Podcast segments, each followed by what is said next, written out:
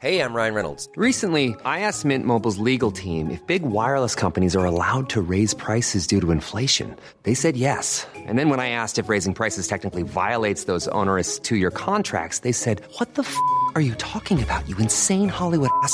So to recap, we're cutting the price of Mint Unlimited from $30 a month to just $15 a month. Give it a try at mintmobile.com slash switch. $45 upfront for three months plus taxes and fees. Promo for new customers for limited time. Unlimited more than 40 gigabytes per month. Slows. Full terms at mintmobile.com.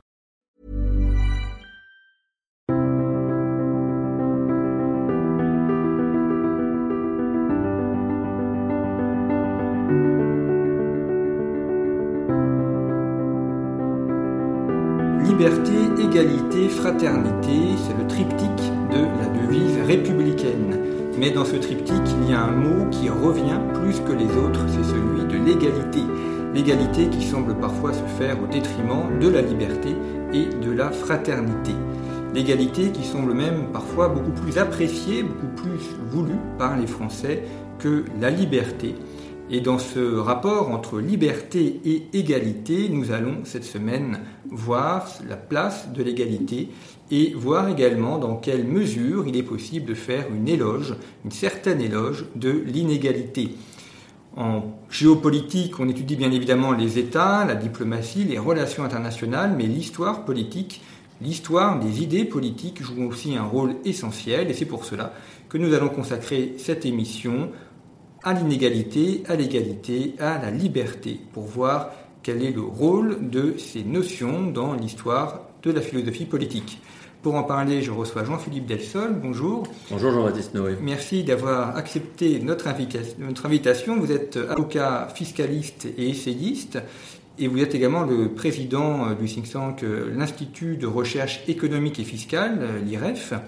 Vous avez publié plusieurs ouvrages, notamment un qui s'intitule L'injustice fiscale ou l'abus de biens communs, ainsi que Échec de l'État. Et vous venez de publier aux éditions des Belles Lettres Éloge de l'inégalité, qui est un titre éminemment provocateur, vous le dites vous-même d'ailleurs dans l'introduction de l'ouvrage, parce que l'égalité étant régulièrement vanté, on se dit que faire l'éloge de l'inégalité, c'est soit de la folie, et ça serait un éloge de la folie finalement, soit au contraire le fruit d'une très grande perversion. Pourquoi parler finalement de l'inégalité et pourquoi en faire l'éloge? Comme vous le suggérez d'ailleurs, et merci de me recevoir pour m'en expliquer, éloge de l'inégalité, bien sûr c'est provocateur, et bien sûr, c'est un clin d'œil à Erasme et à son éloge de la folie. Erasme avait dit éloge de la folie pour souligner combien l'excès de raison menait à la déraison. Et au fond, d'une certaine manière, je veux montrer que l'excès d'égalité mène à l'inégalité.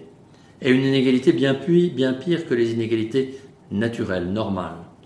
Au fond, j'écris ce livre, j'ai écrit ce livre et je lui ai donné ce titre pour réagir à cette espèce d'obsession de l'égalité que reflète notre société contemporaine, particulièrement en France.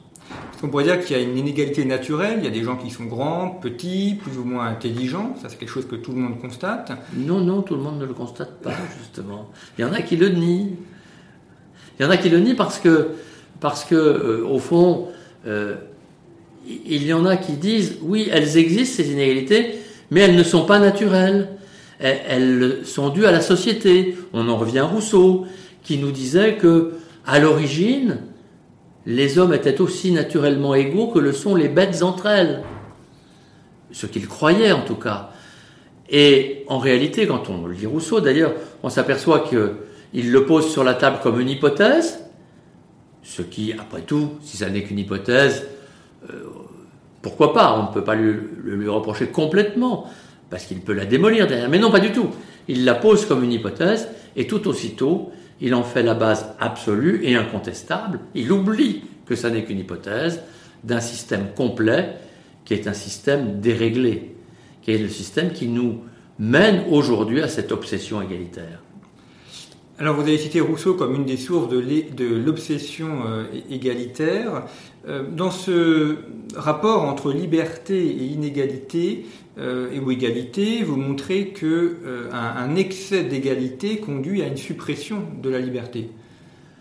En réalité, vous avez tout à fait raison. En réalité, la, la liberté conduit nécessairement à l'inégalité, au-delà même de l'inégalité naturelle. Et euh, il ne peut pas y avoir de liberté sans possibilité d'inégalité. Je m'explique. Et ceci de différents moyens. La liberté, c'est l'usage par chacun, à sa manière, selon sa propre volonté, son libre arbitre, des moyens qui lui sont offerts, quels qu'ils soient. Et je prends un exemple Prenez trois personnes pauvres. Vous voulez les aider, vous allez leur donner un petit capital, vous allez leur donner, leur dire pendant un mois, je vais vous donner trois pommes à chacun d'entre vous chaque matin pour qu'au moins vous ne mouriez pas de faim, trois pommes et un pain. Il y en a un qui va les consommer tout de suite, parce qu'il a faim. Il n'a pas mangé depuis la veille. Il va tout consommer et puis il va crier famine le reste de sa journée. Il y en a un deuxième qui va étaler ses repas, être plus équilibré, pourra peut-être essayer comme ça de commencer à travailler. Puis il y en a un troisième qui va prendre ses trois pommes et son pain, se dire moi, je vais faire l'effort de manger un peu moins pendant la journée, je garde une pomme et un demi-pain, je vais les revendre. Et avec le profit que je vais faire, je vais racheter des pommes et du pain ou autre chose et essayer de le revendre. Il va faire commerce, il aura son petit capital de départ et il va s'enrichir. Et un mois plus tard, ou six mois ou un an, eh bien, celui qui aura fait l'effort, par sa libre volonté, de s'enrichir, mais qui, c'est un effort qui lui aura coûté parce qu'il aura moins mangé que les autres, au début en tout cas, euh, et, et, il aura travaillé, eh bien, cette richesse qu'il aura obtenue le rendra inégal par rapport aux autres. Mais cette inégalité est favorable, car c'est cette inégalité qui va peut-être permettre au troisième, celui qui s'est enrichi, d'embaucher le premier ou le second, qui différemment n'aurait pas eu de travail. Donc on voit que c'est cette liberté qui produit de l'inégalité et elle est d'une certaine manière naturelle puisqu'elle est le fruit de l'expression naturelle de la libre volonté de chacun. Mais il y a d'autres euh, façons aussi de voir les choses et de souligner que euh, liberté et égalité sont à un certain niveau, d'une certaine manière, antinomiques. Et là, je vais aborder un, un point plus compliqué, mais peut-être plus important encore, c'est la distinction entre la, liberté en droit, qui, elle, effectivement, me paraît devoir être reconnue à tout le monde, et la liberté des chances, voire de conditions. Bien sûr, on se dit, OK, pour la liberté en droit. La liberté en droit, c'est-à-dire tout le monde a les mêmes droits. Tout le monde a le droit, s'il le peut, d'aller à l'école. Tout le monde a le droit euh, de se promener librement, de lire ce qu'il veut, de dire ce qu'il veut, sous réserve de ne pas attenter aux droits des autres. C'est la liberté de 89, de la révolution de 89 en quelque sorte. Mais euh, les tenants de la révolution de 93, pour essayer de situer ça dans l'histoire, nous disent, sans que ce soit dénué de fondement, oui, mais votre liberté, elle ne sert à rien. Si vous la donnez à celui qui n'a aucun moyen, qui est en mauvaise santé, euh, et qui n'a pas reçu d'éducation, il a le droit. Il a une égalité en droit avec les autres. Mais il ne peut rien en faire car il n'a pas les moyens d'exercer ses droits.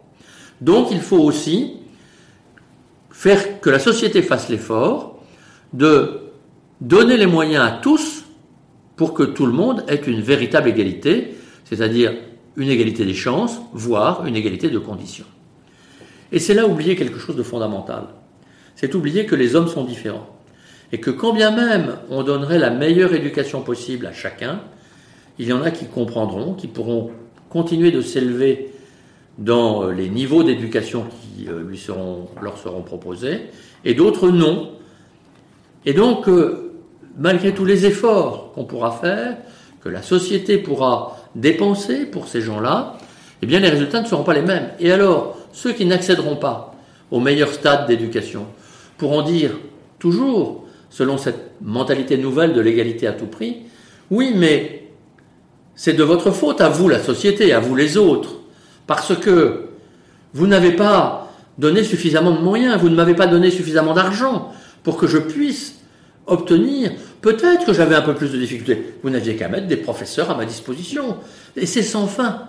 Et c'est un effort infini, incommensurable, que vont demander un certain nombre au détriment des autres, recréant une autre forme d'inégalité quant à la contribution des uns au profit d'autres qui n'auront pas la capacité naturelle d'accéder à ce qu'ils voudraient. Et donc, c'est au fond en permettant progressivement, depuis deux siècles en particulier, mais par cette succession 89-93 que j'ai évoquée, c'est en permettant euh, de laisser croire à une assez large partie de la population qu'elle pouvait accéder à tout si on leur donnait les moyens, qu'on va créer des frustrés. Des gens qui vont devenir jaloux des autres, puisque ils vont considérer que c'est par la faute des autres, par le fait qu'ils n'ont pas reçu suffisamment de moyens, qu'ils n'y ont pas réussi. Alors, vous avez évoqué la, notion de, l'effort, c'est effectivement quelque chose qui est, important. Euh, on le retrouve notamment dans les questions de l'éducation. Euh, on le voit par exemple dans l'éducation nationale où il y a une, suppression de, toute forme d'effort avec des modifications des notes par exemple ou bien simplement même des, barèmes pour obtenir tel ou tel diplôme. Et, dans le même temps, une proclamation de l'égalité dans le fait que tout le monde devrait avoir le bac, tout le monde devrait avoir une licence. On est exactement dans le cas de figure que j'évoquais. C'est une sorte de, euh, d'expression raccourcie euh, de, de, la figure que j'évoquais au niveau global de l'histoire et de la société. Au fond, on promet à tous un diplôme.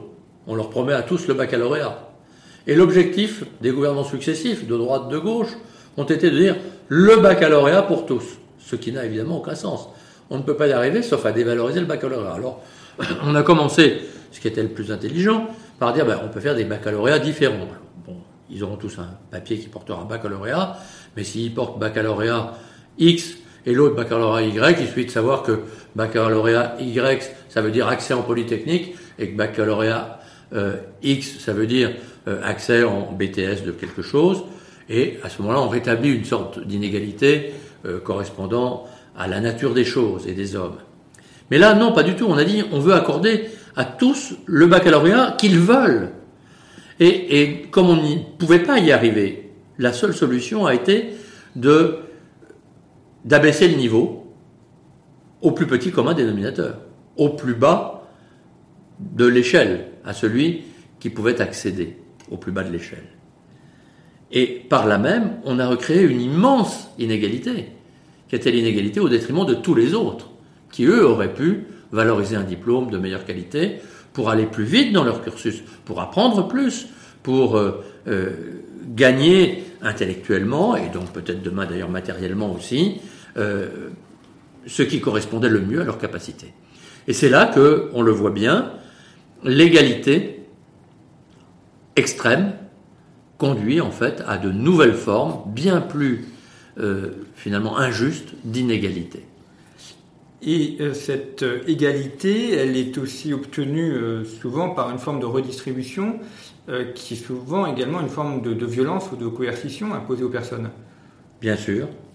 C'est-à-dire que cette inégalité qu'on crée par l'égalité des diplômes, on la retrouve à tous les niveaux de la société, au travers de cette idée que l'État va avoir comme mission non seulement ce qui me paraît être sa seule vraie mission essentielle, de faire en sorte que les gens soient libres, et j'y reviendrai peut-être un instant, mais l'État va penser qu'il doit faire le bien de tous. L'État se voit chargé de notre bien, à notre place. C'est lui qui va nous dire quel est le bien. Et donc, bientôt, il va nous imposer ce qu'on pourrait appeler la tyrannie du bien. Alors, je reviens un instant sur cette idée, parce que c'est la question fondamentale. Quel est le, devoir de l'État? Partons du principe que je pense nos auditeurs euh, accepteront que s'il y a un État, si il s'est formé progressivement une autorité à laquelle les, les, gens ont fait confiance pour gérer un certain nombre de choses, c'est parce qu'elles pensaient que c'était utile pour, ces personnes pensaient que c'était utile pour elles. C'est-à-dire que l'État en tant que tel n'est pas fait pour l'État, il est fait pour les personnes, il est fait pour les citoyens. Pour, pourquoi faire pour les citoyens? Pour leur permettre d'exercer leur liberté. Mais pourquoi la liberté n'est pas une fin en soi? Non, justement, il est fait pour leur permettre d'exercer leur liberté, pour que ces personnes aient la possibilité, la liberté, donc la possibilité, de rechercher leur propre fin. Car je crois fondamentalement que la fin de chacun d'entre nous, c'est toujours la recherche de la vérité, en quelque sorte, en sachant qu'on ne, sera jamais sûr de la trouver, mais qu'on aura toujours le devoir de courir après elle, en quelque sorte. Et pour ça, il nous faut la liberté. Et ça n'est pas l'État qui peut nous dire quelle est notre fin. C'est à nous de la trouver, pas forcément tout seul. Il y a forcément des structures intermédiaires, librement choisies par nous, ou celles au, sein desquelles nous sommes nés, ou au sein desquelles nous avons vécu, qui peuvent nous y aider. Mais ce n'est pas à l'État de nous dire quel est le bien. Et puis vous évoquez cette tyrannie du bien, euh, ça suppose effectivement que quelqu'un définisse ce qu'est le bien. Or, la définition du bien n'est pas forcément euh, acquise. Pour certains, ça peut être une chose, pour d'autres, autre chose. Donc ça suppose qu'il y a une autorité supérieure qui définisse ce qui est le bien et le mal et qui, du fait, l'impose aux gens. Absolument. C'est d'ailleurs la raison pour laquelle, au fond, euh, cette idée actuelle que l'égalité est probablement le bien majeur ou l'un des principaux biens euh, majeurs à imposer presque dans la société, conduit au fond inéluctablement à une société de violence. Alors, ce n'est pas une société de violence totalitaire au sens où on l'a compris au temps de euh, l'Union soviétique, par exemple. Euh, mais c'est une société de violence beaucoup plus dangereuse parce qu'elle est plus douce, elle est plus insidieuse.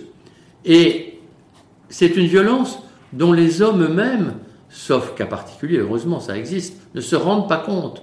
Ils sont mitridatisés, c'est-à-dire qu'ils s'habituent petit à petit à ce poison de la société euh, du bien qu'on veut nous imposer. Et, donc, comme ils ne s'en rendent pas compte, ils ne réagissent pas. Alors que face à la menace totalitaire et à sa violence presque physique, souvent, on pouvait plus facilement réagir. Donc on est dans le cas d'une société qui est moins violente apparemment, physiquement, mais qu'il est plus d'une certaine manière, en tout cas plus dangereusement. Et cette société qui veut nous imposer, alors par plein de biais, la réglementation, euh, l'impôt, l'impôt jusqu'à des limites telles qu'il nous prive de liberté. Monsieur Piketty, par exemple, voudrait nous imposer, dans certains cas, jusqu'à 90% de nos revenus, de notre capital. C'est-à-dire, en fait, nous priver de, nos moyens d'existence et nous priver des fruits de notre travail, de notre effort. C'est-à-dire en réalité d'ailleurs conduire à une société euh, qui ne ferait plus d'efforts, qui n'aurait plus de mérite, et donc à une société de médiocrité totale. Bon, mais et donc cette société, elle est excessivement violente dans cette volonté d'abaisser l'homme. Richelieu, dans, son testament politique, explique justement que euh, plus on impose les personnes, moins elles ont intérêt à travailler, et que ça conduit finalement à une société qui s'appauvrit énormément. Ah ben tout à fait, c'est, vous savez, c'est la, vieille courbe de l'affaire sur le plan fiscal. Je suis avocat fiscaliste, donc euh, la fiscalité m'est, toujours chère, mais la fiscalité est importante parce qu'elle est le reflet et l'instrument en même temps d'une politique.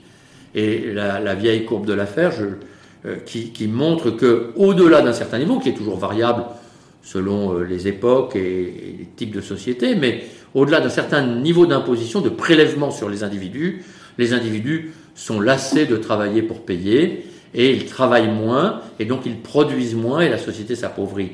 Et je dis une vieille courbe de l'affaire parce que vous avez cité Richelieu et en fait, avant même euh, Richelieu, euh, le ministre d'Henri IV, euh, la, la FEMAS, non, non, c'était un sous-ministre de Sully, si vous voulez, qui s'appelait la FEMAS, euh, a, exposé exactement le principe que l'affaire a mis au point avec Reagan dans les années 80. Alors, dans votre ouvrage Éloge de l'inégalité, vous montrez aussi en quoi euh, l'inégalité euh, par la propriété privée contribue euh, au développement d'un pays et d'une société. Euh, là aussi, ça peut paraître contre-intuitif de se dire que l'inégalité finalement est un élément qui contribue au développement économique et social d'un pays. Et pourtant, c'est absolument vrai. Alors bien sûr, après ça, c'est un problème de dosage. Mais je, raconte l'histoire des, premiers pèlerins euh, qui, euh, venant des Pays-Bas et d'Angleterre, débarquèrent aux États-Unis.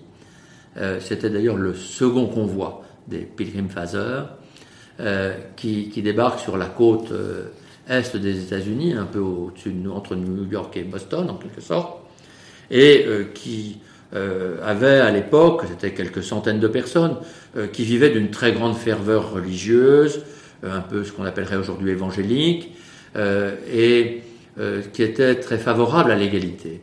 Et donc ces gens qui s'installent dans un pays qu'ils découvrent, qui est sauvage, qui n'est pas forcément très accueillant, même s'il a des avantages, il est fertile, et ils disent on va tout partager ensemble, on va travailler ensemble et on va tout partager. Ils, ils partagent tout, sauf qu'un an, deux ans, trois ans, la récolte n'est pas bonne. Et là, il y en a qui se posent la question et qui disent est-ce que vous ne croyez pas qu'il vaudrait mieux donner un lopin de terre à chacun? Et le chef de, la, euh, de cette petite communauté qui raconte tout ça. Il a raconté dans, dans des, écrits qu'on a conservés, qui sont très intéressants, qu'on lit assez facilement en anglais, que chacun peut trouver sur Internet. Et donc, euh, euh, il dit, bah, écoutez, oui, c'est contre nos principes, mais on va essayer. Ils le font et ça marche très bien parce que chacun est deux, trois fois plus productif sur son petit lopin de terre que quand il s'agissait d'être ensemble à cultiver une terre commune qui, dont les fruits n'appartenaient à personne. Au fond, euh, et c'est d'ailleurs comme ça que la première saison qui, donna du fruit venant, les euh, pèlerins réjouis célébrèrent euh, la, moisson avec un jour de fête, Thanksgiving. C'est comme ça qu'est né Thanksgiving. Et donc, en fait, le, cet exemple montre bien que c'est en donnant à chacun la liberté individuelle, le vendeur de pommes que j'évoquais tout à l'heure, euh, qu'on va pousser, augmenter la capacité d'initiative, la volonté d'initiative. Il faut, pour euh, s'engager dans l'effort, euh, l'idée, l'envie, mais c'est évidemment, cette idée et cette envie sont augmentées en quelque sorte par cette idée aussi, qui n'est pas obligatoire d'ailleurs, mais cette idée qu'on en recevra le fruit. Certains hommes se lancent dans des aventures extraordinaires simplement par l'esprit d'aventure, mais ils sont relativement rares. Et la plupart d'entre nous euh, souhaitons peu ou prou profiter du fruit de nos efforts. Et si on nous en prive, eh bien, on ne se lance pas dans l'aventure. Et si on ne se lance pas dans l'aventure, si on n'essaye pas de créer tel ou tel produit alors qu'on en a l'idée, eh bien, ce sera finalement une privation pour la société tout entière qui ne pourra pas bénéficier de cette innovation, de ce produit, etc. Alors, il y a un de vos chapitres qui est consacré au, transhumanisme. On ne s'attend pas forcément à aborder la question du transhumanisme en rapport avec l'égalité. Euh, et vous montrez évidemment les, dangers de celui-ci et de la manière dont l'homme est construit euh, par une autorité étatique ou une autorité qui prend le contrôle de la population. En quoi le, transhumanisme est-il le, conséquence d'une vision égalitariste de la société? Ah, Je crois qu'elle qu'elle c'est vraiment euh, très complémentaire, c'est inclus dans la vision égalitaire, euh, parce que euh, fondamentalement, si on va jusqu'au bout du transhumanisme, l'idée que l'enfant ne soit plus le fruit d'un, d'une union personnelle avec tout ce que ça suppose de d'amour, de jouissance, de, difficultés aussi, de combats parfois, euh, d'efforts pour moins concevoir que euh, attendre cet enfant pendant neuf mois, etc. Et, la naissance elle-même, qui en soi, même si on, on en atténue la douleur, a, naturellement, euh, produit naturellement pour la femme une certaine douleur. Tout ça, tout, cet effort qui est différent pour chacun, pour chaque couple, pour chaque femme, on veut au fond le supprimer pour rendre justement l'égalité de tous. Et on va plus loin, car la production artificielle de, l'enfant, de l'individu, euh, peut permettre à ce moment-là que chacun ait accès au choix de, euh, j'allais dire, des, caractères, des qualités de l'enfant. Euh, on, va doser en fonction de ce que disent les, parents, ou le parent peut-être, parce qu'au fond, pourquoi deux? Euh, et, et, deux et lesquels Donc, euh, ça veut dire qu'on va, l'idée est de donner accès à chacun à une production qui soit la même pour tous. Et là, le risque est évidemment que chacun veuille un enfant blond, beau, aux yeux bleus, euh, forcément fort en maths, euh, euh, mais aussi fort en langue, etc., fort en tout. Au fond, qu'est-ce qui va se passer? Eh bien, c'est ce danger de, l'égalité maximum qui, accompagne le transhumanisme. il est déjà recelé dans le mythe, parce que c'est un mythe évidemment, de Midias. Vous savez, dans l'Antiquité, on fait un peu d'histoire, mais c'est aussi l'objet, je crois, de, ce genre de débat. Euh, dans, l'Antiquité, cette, histoire du roi de Phrygie, Phrygie c'est un peu au, nord de la Turquie euh, actuelle, euh, ce, ce, roi de Phrygie qui était très avide, cupide, euh, et euh, qui en fait discute avec les dieux et demande instamment à Dionysos de, de, de lui donner ce qui lui est le plus cher, à savoir que tout ce qu'il touche devienne or. Et Dionysos lui dit, tu le veux, tu l'as.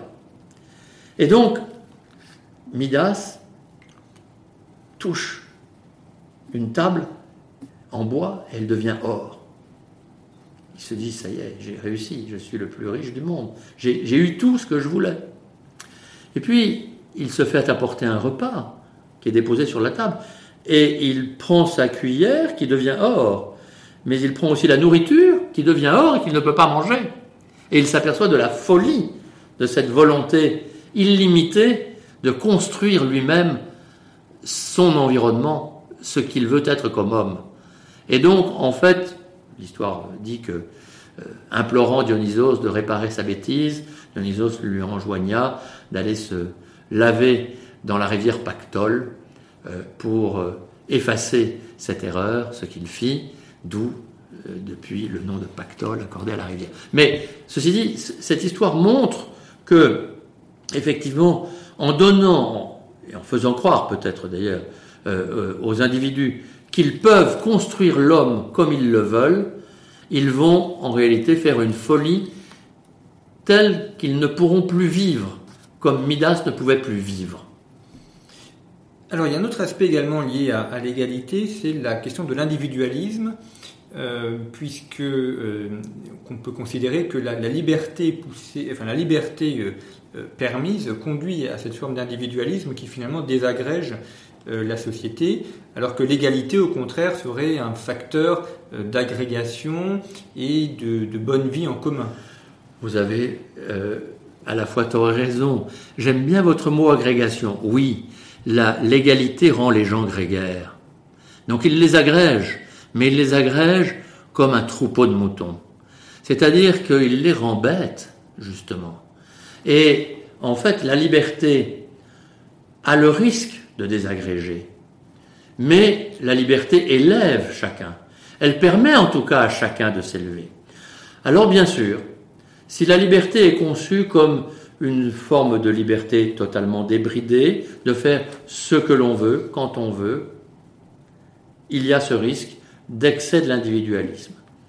Mais l'homme a comme liberté aussi celle de penser une vie bonne.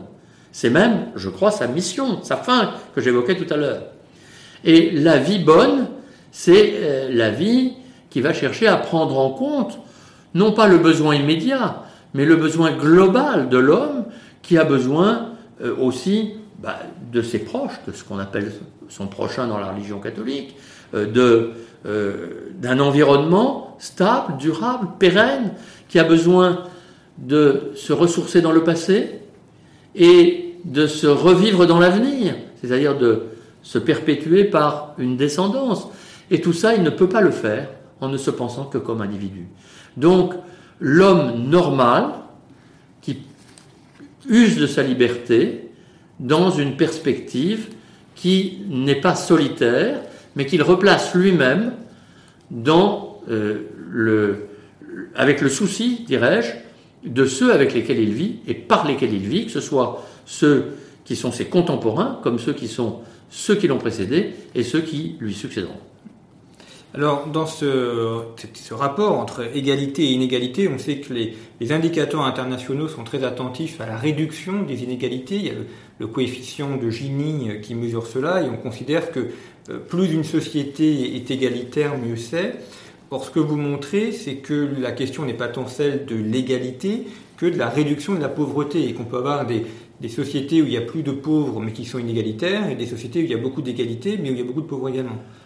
Ben, L'obsession égalitaire, qui euh, pour moi est une forme de tragédie du monde contemporain, euh, pousse une assez large partie des, gens, et notamment des économistes ou des politiques, euh, des politiciens, à euh, considérer que euh, tout doit tendre à cette égalité et que l'objectif même de l'État, de l'économie, c'est d'assurer la plus grande égalité. Or, pour notamment toutes les raisons que je viens d'évoquer, il me semble que le problème n'est pas là. Le problème, c'est comment est-ce qu'on fait pour aider les gens à sortir de la pauvreté Car ça, c'est un vrai sujet. C'est pas acceptable que les gens vivent dans la très grande pauvreté, en tout cas lorsque euh, ils ont fait les efforts qu'il faut pour en sortir qu'ils n'y arrivent pas parce qu'ils sont dans, un environnement tel qu'ils en sont empêchés. Et là-dessus, ces politiques ou économistes euh, qui ne pensent qu'en termes d'égalité nous disent mais oui, mais justement, plus on va instaurer l'égalité, plus on va combattre la pauvreté. Et c'est contre cette assertion que je consacre deux chapitres de mon ouvrage Éloge de l'inégalité euh, à euh, expliquer que ça n'est globalement pas vrai. Dans certains cas, il peut arriver que favoriser l'égalité euh, permet de combattre certaines formes de pauvreté. C'est notamment vrai quand l'égalité est construite sur euh, la tromperie, la fraude, la connivence, la mauvaise connivence, etc. C'est vrai que beaucoup de gens dans le monde, dans quelques pays que ce soit, et notamment dans les pays qui n'ont pas ce qu'on appellerait l'état de droit, s'enrichissent simplement par euh, des formes de vol dissimulées. Euh, et, d'ailleurs, c'est souvent le cas dans ces pays sans état de droit, lorsque l'État a lui-même euh, envahi l'économie, et, et donc euh, il dirige une partie de l'économie, directement ou indirectement, et qu'il concède des droits qu'un certain nombre de personnes vont essayer de s'approprier par connivence avec les politiciens ou les bureaucrates qui contrôlent cet accès à tel ou tel monopole, à tel ou tel droit, etc. Donc c'est là que dans ces, dans ces cas de finalement d'une forme de collectivisme que euh, l'inégalité va se créer par la corruption en quelque sorte et qu'elle est forcément mauvaise. Donc là, la réduire va peut-être permettre de réduire la pauvreté. Mais globalement, dans les pays libres et de droit, au contraire, c'est la liberté qui va favoriser euh, la sortie de la pauvreté. Et cette liberté, comme je l'ai expliqué, elle va conduire forcément à des formes d'inégalité. Si vous laissez donc Bill Gates euh, libre dans son garage de créer son ordinateur, il va créer son ordinateur et il va permettre euh, à tous les individus que nous sommes aujourd'hui d'être reliés par Internet et, et par informatique les uns avec les autres. Et ça, c'est, je crois, néanmoins, malgré, avec toutes les, toutes les difficultés que ça peut représenter, c'est vrai que tout progrès peut être utilisé en bien ou en mal, bien sûr, mais globalement, c'est plutôt un bien. Et l'échange, le commerce international, euh, quand il est libéré, quand il est ouvert, va favoriser aussi euh, le vendeur de pommes africain pour, pourra plus facilement vendre ses pommes à meilleur prix parce qu'il va pouvoir le vendre à 3000 km de là en Occident où ses pommes seront peut-être euh, euh recherchées. Euh, tandis que s'il n'a pas de marché, eh bien, il, il n'aura que ses voisins qui meurent de faim aussi, qui ne lui achèteront pas ses pommes, et lui ne pourra pas euh, donc s'élever, sortir de sa pauvreté. On le voit bien d'ailleurs entre, on va dire, euh, les années 70 et aujourd'hui, dans les 40 années qui nous séparent de la fin des années 70 et aujourd'hui, à aujourd'hui, eh bien, en fait, le commerce mondial s'est beaucoup libéré. Et en se libérant, il a permis de sortir un très grand nombre de gens de l'extrême pauvreté, puisque il y avait, au milieu des années 70, plus de 40% des, de la population mondiale qui vivait dans ce qu'on appelait alors euh, l'extrême pauvreté quand on était à moins de 0,90 puis moins de 1 dollar par jour et par personne de revenus, ce qui était tout de même très peu, même si évidemment c'était relativisé selon les pays.